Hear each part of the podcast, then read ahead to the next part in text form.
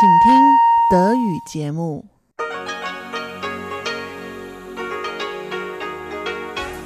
Hier ist Radio Taiwan International. Herzlich willkommen zum halbstündigen deutschsprachigen Programm von Radio Taiwan International. Am Mikrofon begrüßt Sie Sebastian Hambach. Und folgendes haben wir heute am Montag, den 11. Februar 2019 im Programm. Zuerst die Nachrichten des Tages. Danach folgt in Taiwan Entdecken ein Interview mit dem Bereichsleiter für medizinische Angelegenheiten im Gesundheitsministerium, Herrn Shi Chongliang, über das Gesetz für das Recht auf Autonomie von Patienten, das Anfang Januar in Kraft getreten ist. Und zum Abschluss gibt es in Taiwan Monitor mit Eva Trindl ein Interview mit dem ehemaligen Leiter des amerikanischen Instituts in Taiwan, William Stanton, über die China-Politik der USA. Sie hören die Tagesnachrichten von Radio Taiwan International. Der Überblick. Präsidentin fordert China zu offenen Gesprächen auf. Pilotenstreik führt zur Streichung von 22 Flügen. Und Kommission gibt keine Entwarnung für Schweinepest. Die Meldungen im Einzelnen. Präsidentin Tsai Ing-wen hat die chinesische Regierung heute erneut zu Gesprächen ohne politische Vorbedingungen aufgerufen. Ihre Äußerungen machte Tsai auf einer Neujahrsveranstaltung der Stiftung für Austausch über die Taiwanstraße für taiwanische Geschäftsleute, die in China arbeiten. Tsai sagte, dass ein enger Austausch zwischen Taiwan und China aufgrund der geografischen Nähe beider Seiten eine natürliche und notwendige Entwicklung sei. Allerdings dürfe dieser Austausch nicht durch irgendeinen politischen Rahmen eingeengt oder gestört werden. Nur wenn es zwischen beiden Seiten Gleichberechtigung und Würde gibt, gibt es auch einen gegenseitigen Vorteil. Das ist auch die gemeinsame Hoffnung von Taiwans Gesellschaft. Über Streitfragen zwischen beiden Seiten kann und sollte gesprochen werden, um Kontroversen und Unterschiede auszuräumen. Das war schon immer meine Überzeugung. So Tsai. Der Vorsitzende der Festlandkommission Chen Ming-Tong sagte, dass sich die Regierung stets hinter die taiwanischen Geschäftsleute in China stellen würde. Gerade wegen neuer Ungewissheiten durch den Handelskrieg zwischen den USA und China müssten die Geschäftsleute noch mehr Unterstützung von der Regierung erhalten. Medienberichten zufolge waren den heutigen Feierlichkeiten die Leiter von Verbänden für taiwanische Geschäftsleute in Peking und Shanghai ferngeblieben. Chen zufolge sollte deren Abwesenheit aber nicht als ein Protest gegen die scharfe Kritik der Präsidentin gegenüber China gewertet werden. Angesichts von Äußerungen von Chinas Staatschef Xi Jinping zum Ziel einer Vereinigung von Taiwan und China mahnte Chen die Taiwaner zu mehr Zusammenhalt an. In einer Rede von Anfang Januar hatte Xi unter anderem betont, Taiwan notfalls auch unter Gewaltanwendung mit China zu vereinen. Chen sagte, als Staatsoberhaupt der Republik China hatte die Präsidentin sofort ihren Standpunkt zum Schutz der Souveränität des Landes betont und Xis Forderungen zurückgewiesen. Vom Staatsoberhaupt über die Regierungsbeamten bis hin zu den Bürgern müssen wir gemeinsam gegenüber Peking Nein sagen. In ihrer Rede appellierte Tsai heute auch an die taiwanischen Geschäftsleute in China, nach Taiwan zurückzukehren und im eigenen Land zu investieren. Die Regierung sei darum bemüht, die von den Geschäftsleuten kritisierten Mängel vom Wirtschaftsstandort Taiwan zu beheben, so die Präsidentin. Der Pilotenstreik bei China Airlines hat heute zu weiteren Flugausfällen geführt. Angaben des Flughafenbetreibers in Taoyuan zufolge mussten am vierten Tag des Streiks 22 Flüge gestrichen werden. Knapp 4000 Reisende waren von den Ausfällen betroffen. Die Regierung rief beide Parteien zu mehr Gesprächen auf. Auf einer öffentlichen Veranstaltung in Taipeh sagte Präsidentin Tsai Ing-wen, wir alle hoffen, dass beide Seiten flexible und vernünftige Gespräche führen, um den Betrieb von China Airlines zu verbessern, das Wohl der Angestellten zu garantieren und auch um die Rechte der Reisenden zu garantieren. Regierungssprecherin Kolas Yotaka sagte, dass das Verkehrsministerium zwischen beiden Parteien vermittle. Allerdings wies sie Kritik an der Regierung zurück, sie sei in der Frage zu passiv. Eine Lösung des Streits zwischen Piloten und Fluggesellschaft liege in den Händen beider Parteien. Der Regierung sei es nicht möglich, einzugreifen. Vize-Landwirtschaftsminister Huang Jincheng hat heute vor einer anhaltenden Gefahr durch die afrikanische Schweinepest gewarnt. Huang, der zugleich Leiter von Taiwans Schweinepest-Präventionszentrum ist, zweifelte zudem offizielle Zahlen von Chinas Regierung zur Ausbreitung der Krankheit an. Den offiziellen Zahlen zufolge hat es bisher in 25 von 34 Verwaltungszonen innerhalb Chinas 109 Fälle der afrikanischen Schweinepest gegeben. Taiwans Landwirtschaftskommission zufolge seien das aber nur die Fälle, die von China gegenüber der Weltorganisation für Tiergesundheit gemeldet wurden. Laut Huang wurden Ende Januar etwa Fleischprodukte aus der Provinz Shandong, die von chinesischen Touristen nach Taiwan gebracht wurden, von Taiwans Behörden positiv auf die afrikanische Schweinepest getestet. Shandong gehört bisher jedoch nicht zu den offiziell anerkannten Krankheitsgebieten. Die von uns positiv getesteten Fälle zeigen, dass Shandong wirklich bereits betroffen ist, Chinas Regierung aber nicht über die Situation informiert ist. Daraus wird deutlich, dass ein erkranktes Schwein, egal aus welcher Region, seinen Weg in die weiterverarbeitende Produktion gefunden hat. So Huang. Gemäß den von China offiziell gemeldeten Zahlen markierte der Oktober letztes Jahr die Hochphase von bestätigten Krankheitsfällen. Seitdem gingen die Zahlen beständig zurück. Im Februar wurde bisher nur ein neuer Krankheitsfall von den chinesischen Behörden bestätigt. Huang zufolge hätten positive Ergebnisse von Untersuchungen an Schweinefleischprodukten von chinesischen Touristen in Taiwan dagegen im Januar den bisherigen Höchststand erreicht. Ob die Hochphase der Krankheitsausbreitung vorbei ist, lasse sich erst nach März oder April sagen, so Huang. Die Regierung plant, in der kommenden Woche einen Gesetzentwurf für die gleichgeschlechtliche Ehe in Taiwan vorzustellen. Regierungssprecherin Kolas Yotaka sagte heute, dass die Regierung gesetzlich dazu verpflichtet sei, einen entsprechenden Entwurf vor Ende Februar vorzubringen.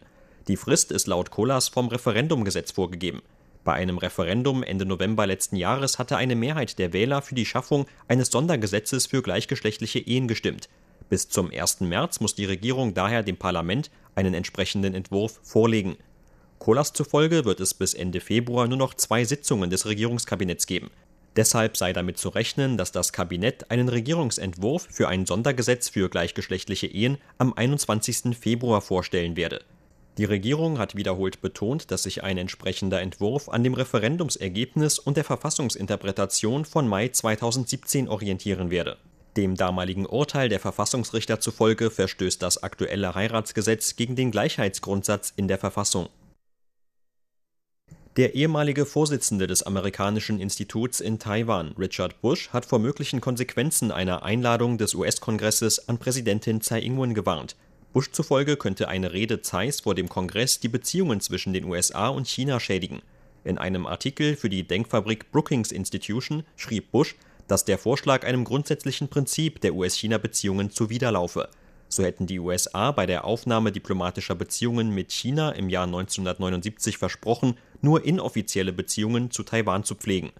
Bush schrieb weiter, dass er Pekings mögliche Reaktion zwar nicht genau vorhersagen könne, allerdings sei eine radikale Herabstufung der Beziehungen wahrscheinlich. Vor allem multinationale US-Unternehmen seien laut Bush anfällig für Gegenmaßnahmen Chinas, die sich auch auf Arbeitsplätze und Profite auswirken könnten.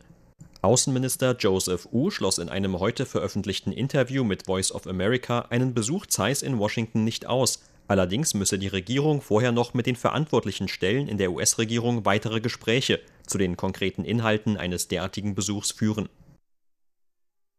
Zur Börse. Am ersten Handelstag nach den Feiertagen zum Frühlingsfest hat Taiwans Aktienindex heute mit 72 Punkten oder 0,72 Prozent im Plus geschlossen und dabei gleich, wenn auch knapp, die Marke von 10.000 Punkten durchbrochen. Zum Abschluss des heutigen Handelstags lag der TAIEX auf einem Stand von 10.004 Punkten. Das Handelsvolumen belief sich auf 132 Milliarden Taiwan-Dollar oder 4,3 Milliarden US-Dollar.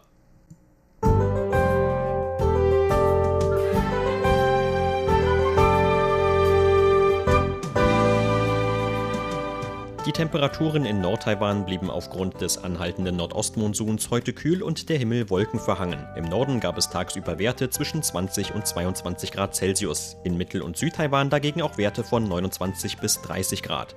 Vereinzelter Regen fiel im Norden und Osten des Landes.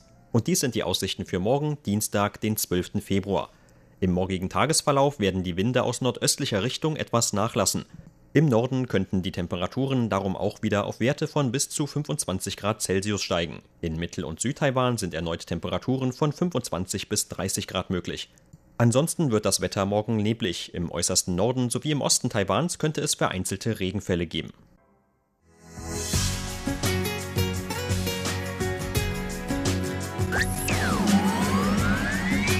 Radio Taiwan, international aus Taipeh.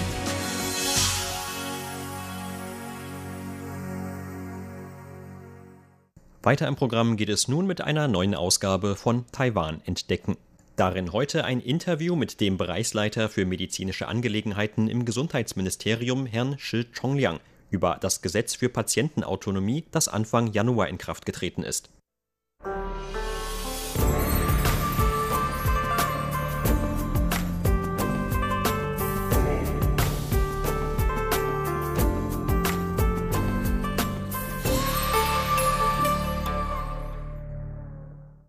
Anfang Januar ist in Taiwan das Gesetz für Recht auf Autonomie von Patienten oder Patientenautonomiegesetz in Kraft getreten.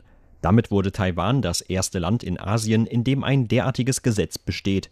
Das Gesetz erlaubt es potenziellen Patienten für den Fall einer schweren Erkrankung oder eines schweren Unfalls im Voraus über die Abschaltung lebenserhaltender Notfallmaßnahmen zu entscheiden. Allerdings gab es im Anschluss an die Verabschiedung des Gesetzes auch einigen Widerstand aus manchen Teilen der Bevölkerung. Manche bezeichneten das Gesetz als eine Legalisierung der aktiven Sterbehilfe. Andere kritisierten die hohen Beratungskosten von umgerechnet etwa 100 Euro, um eine Patientenverfügung bei autorisierten Gesundheitszentren in die Wege zu leiten. Über das Thema sprach im Interview mit RTI der Bereichsleiter für medizinische Angelegenheiten im Gesundheitsministerium, Herr Shi Chongliang. Zunächst fasst Herr Shi einige der wichtigen Inhalte des neuen Gesetzes zusammen. Wenn man sich nur den Namen des Patientenautonomiegesetzes anschaut, wird nicht direkt ersichtlich, worum es dabei eigentlich geht. Tatsächlich besteht das wichtigste Ziel des Gesetzes darin, jedem Menschen das Recht der Wahl über die Planung des allerletzten Lebensabschnitts zu geben. Deshalb sagen wir auch, dass es sich dabei um ein Gesetz handelt, das den natürlichen Tod respektiert. Früher haben wir meistens die Verordnung zur Hospiz- und Palliativversorgung befolgt, wenn es darum ging zu entscheiden, ob wir bestimmte medizinische Behandlungen oder eine künstliche Versorgung anwenden oder nicht, wenn jemand bereits im Endstadium einer unheilbaren Krankheit angelangt war. Das Patientenautonomiegesetz legt diese Entscheidungen nun in die Hände eines jeden Einzelnen. Außerdem erweitert das Gesetz den Anwendungsspielraum gegenüber der Verordnung zur Hospiz- und Palliativversorgung nicht nur bei Krankheiten im Endstadium, sondern etwa auch, wenn ein Patient in einem nicht mehr umkehrbaren Koma liegt oder in anderen Situationen der stationären Behandlung, kann man nach Beratung mit einer autorisierten medizinischen Stelle im Voraus eine entsprechende Entscheidung treffen. Das auf diese Weise in einer Patientenverfügung festgestellte Vorgehen wird auf der Versicherungskarte vermerkt, um sicherzustellen, dass der allerletzte Lebensabschnitt auf die der eigenen Entscheidung gemäßen Weise beendet werden kann. Aus diesem Grund ist dieses Gesetz wichtig und es wert, dass alle darüber diskutieren, um sich das jedem zustehende Recht zu sichern. Herr Sche betont, dass eine entsprechende Patientenverfügung grundsätzlich zu jeder Zeit aufgesetzt werden kann. Derzeit besteht laut Gesetz die Vorgabe, dass vor der Niederschrift einer entsprechenden Verfügung eine Beratung stattfinden muss. Deren Ziel besteht vor allem darin, den Menschen dabei behilflich zu sein, zu erklären, in welchen Krankheitsfällen die Verfügung dann greift und wie sie eine Art der medizinischen Behandlung auswählen können, die ihren jeweiligen Wertvorstellungen entspricht. Die genauen Inhalte kann man sich auch schon einmal detailliert in einem speziellen Bericht auf den Internetseiten des Gesundheitsministeriums anschauen. Vereinfacht gesagt, man kann nicht nur darüber entscheiden, ob man lebenserhaltende Maßnahmen oder eine künstliche Versorgung akzeptieren möchte oder nicht, sondern man kann auch eine Vertrauensperson zum eigenen Vertreter ernennen oder zum Beispiel dem Arzt die Vollmacht erteilen, zunächst die bestmögliche medizinische Behandlung anzuwenden und diese auszusetzen, wenn sie nach einer gewissen Zeit nicht geholfen hat. Am wichtigsten ist es aber, dass unsere Fachkräfte die Menschen dabei beraten, die für diese jeweils wichtigste Entscheidung zu treffen. Anders als nur ein paar Kreuzchen zu machen, ist die Beratung über das eigentliche medizinische Vorgehen dabei wichtiger und von höherem Wert. Gerade die vielen unterschiedlichen Entscheidungen, die man im Rahmen des Patientenautonomiegesetzes treffen kann, verdeutlichen die Bedeutung von gründlichen Beratungen im Vorfeld. Aber viele Interessierte beklagten auch die relative Höhe der Beratungskosten, die im Durchschnitt mit etwa 100 Euro zu Buche schlagen. Als das Gesetz gerade verabschiedet wurde, waren natürlich die allermeisten Menschen noch nicht über dessen genaue Inhalte informiert. Bei den Probeversuchen für die Beratungen während der letzten beiden Jahre fanden wir heraus, dass die Beratungszeit im Durchschnitt zwischen 30 und 90 Minuten betrug.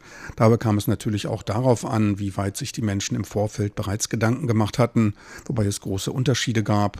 Um aber zu hohe Kosten zu vermeiden, haben wir uns dafür eingesetzt, dass es im ganzen Land einen einheitlichen Standard für die Beratung gibt. Diese orientieren sich an den Richtwerten von einer Stunde und einem Preis von 3500 Taiwan-Dollar. Das ist die Höchstgrenze. Aber wir wollen die einzelnen medizinischen Stellen natürlich auch dazu ermutigen, die Preise ein wenig nach unten anzupassen. Wichtiger ist aber, dass den Menschen tatsächlich geholfen werden kann. In Zukunft wollen wir zudem auch noch Subventionen für einkommensschwache Haushalte oder gänzliche kostenlose Möglichkeiten anbieten. Ich denke aber auch, dass jetzt nach der Verabschiedung des Gesetzes nicht jeder sofort in die Beratungen kommen muss. Man kann sich auch erst einmal selbst etwas weiter informieren. Das geht zum Beispiel, wie bereits erwähnt, über die Internetseite des Gesundheitsministeriums oder über die von uns autorisierte Hospizstiftung. Auch Sie haben einen speziellen Bereich auf Ihrer Internetseite, wo Sie zum Beispiel darüber informieren, worum es bei dem Patientenautonomiegesetz geht, wo man weitere Informationen finden kann und auch häufige Fragen werden dort beantwortet. Man kann sich diese Informationen erst einmal durchlesen, bevor man einen Termin bei einer autorisierten Gesundheitsstelle bucht. Vielleicht kann man auf diese Weise auch dabei mithelfen, an der Beratungszeit für alle zu sparen. Denn gemäß dem Gesetz muss außer der betroffenen Person auch noch eine verwandte Person von mindestens zweiten Grades mit zu den Beratungen kommen. Das Ziel besteht darin, auch die eigenen Familienangehörigen über die eigenen Entscheidungen aufzuklären, anstatt diese einfach für sich allein zu treffen. Dadurch kommt dieser Entscheidung eine noch höhere Bedeutung zu. Was die Bestimmung eines gesetzlichen Vertreters angeht, berührt eine andere oft gestellte Frage die Situation von gleichgeschlechtlichen Paaren, die immer noch keine Möglichkeit haben, sich als verheiratete Ehepartner registrieren zu lassen. Da gibt es keine Beschränkungen. Auch gleichgeschlechtliche Partner können die Rolle des gesetzlichen Vertreters übernehmen. Im Gesetz wurde von vornherein kein Verwandtschaftsgrad für diese Rolle festgelegt. Die wenigen Beschränkungen, die bestehen, sind von sehr geringer Natur.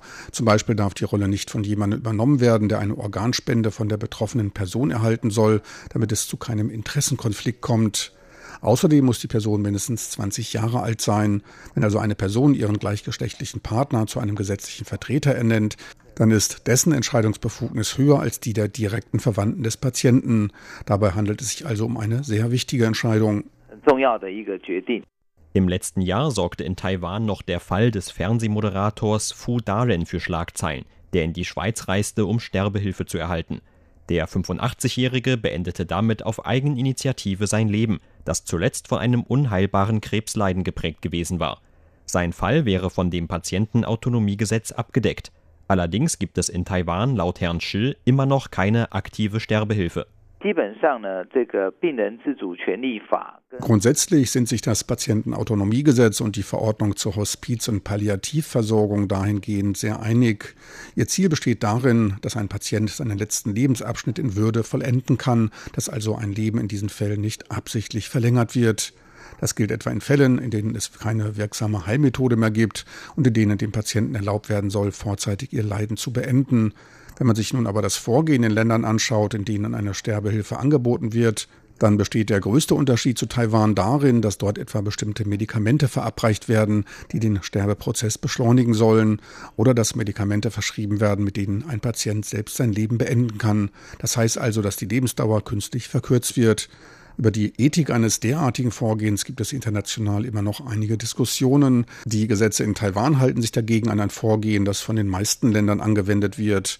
In Taiwan geht es also darum, dass die Menschen selbst eine Entscheidung treffen können und dass die Lebensdauer nicht künstlich verkürzt wird. Das sind die beiden größten Unterschiede. Sie hörten ein Interview mit dem Bereichsleiter für medizinische Angelegenheiten im Gesundheitsministerium, Herr Shi Chongliang über das Patientenautonomiegesetz, das Anfang Januar in Kraft getreten ist. Vielen Dank für Ihr Interesse. Am Mikrofon war Sebastian Hambach.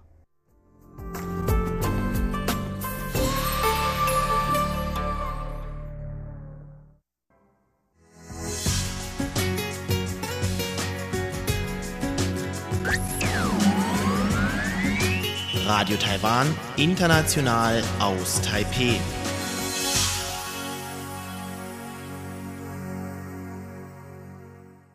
Nun folgt Eva Trindl mit einer neuen Ausgabe von Taiwan Monitor. Darin gibt es heute ein Interview mit dem ehemaligen Leiter des amerikanischen Instituts in Taiwan, William Stanton. Darin spricht Stanton, der mittlerweile an einer taiwanischen Universität arbeitet, über die China-Politik der USA.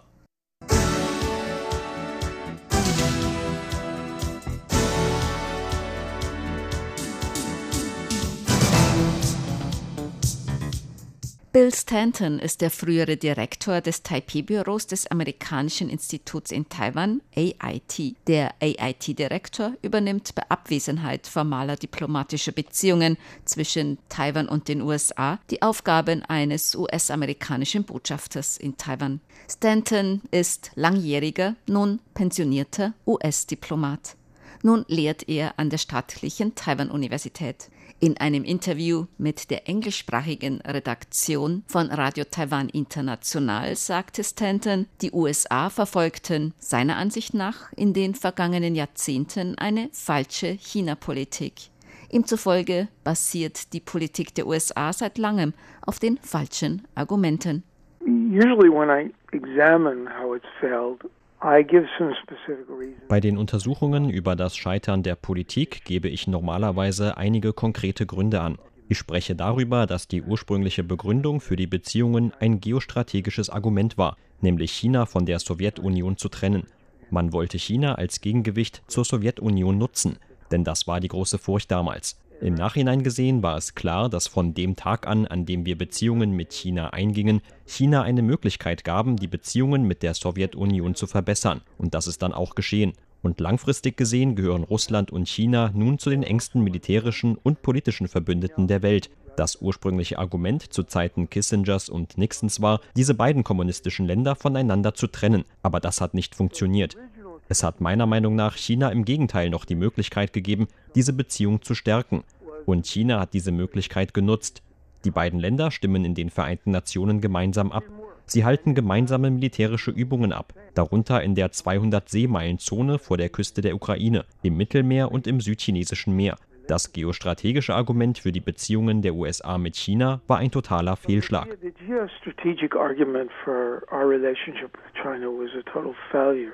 Auch die Handelspolitik der USA gegenüber China basierte Bill Stanton zufolge auf falschen Annahmen.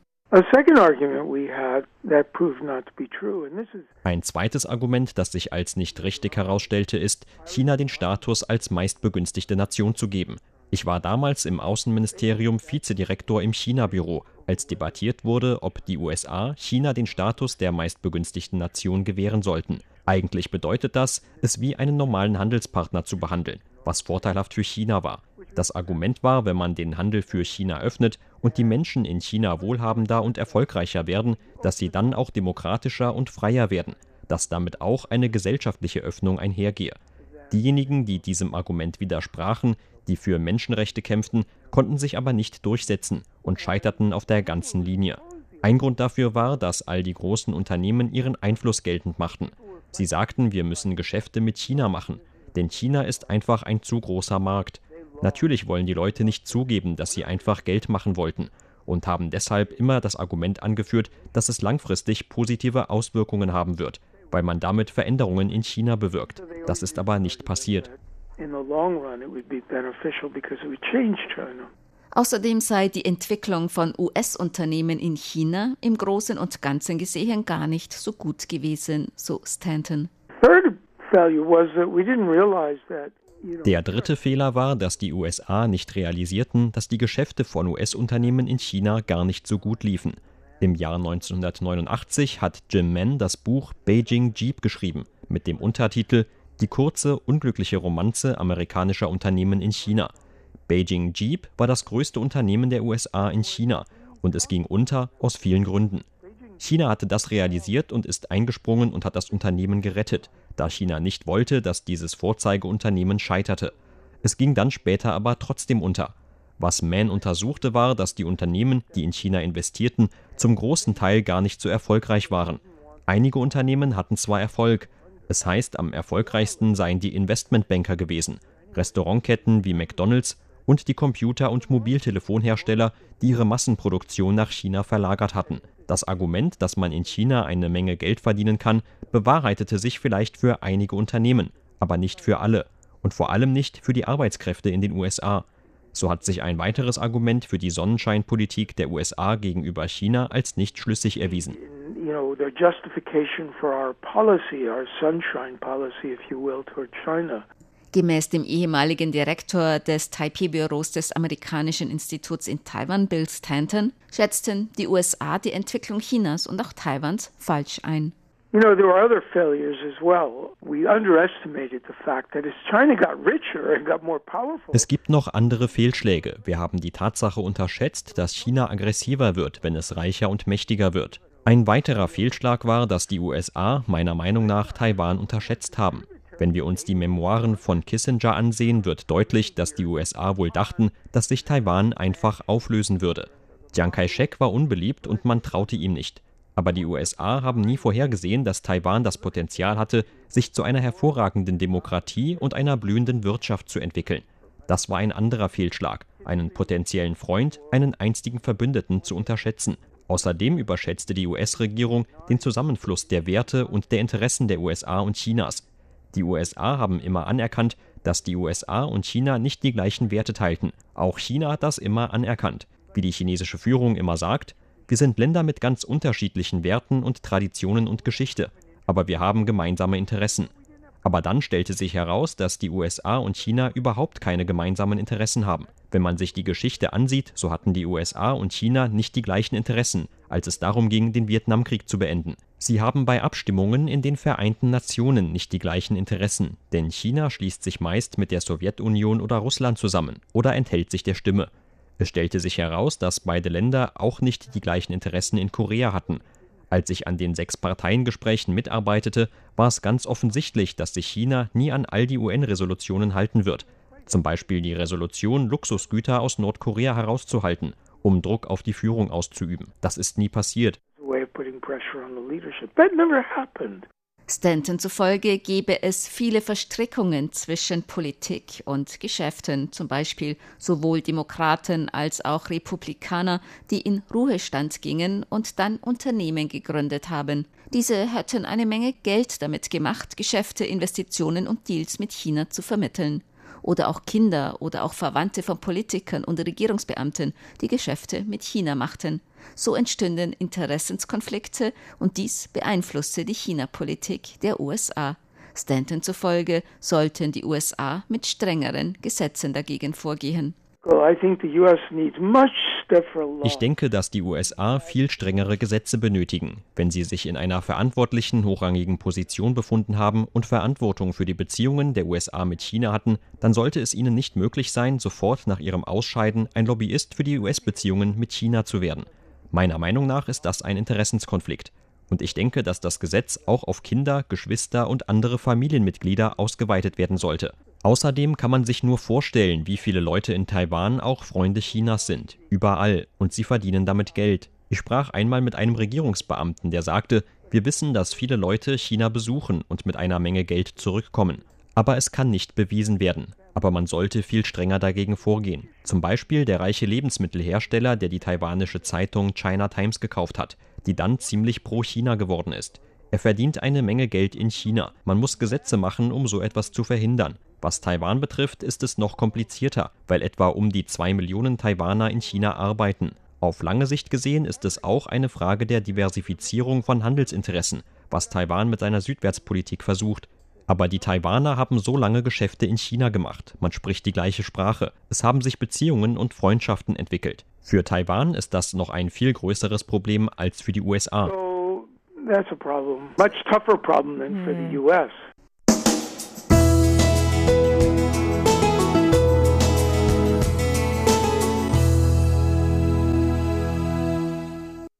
Sie hörten das halbstündige deutschsprachige Programm von Radio Taiwan International am Montag, den 11. Februar 2019.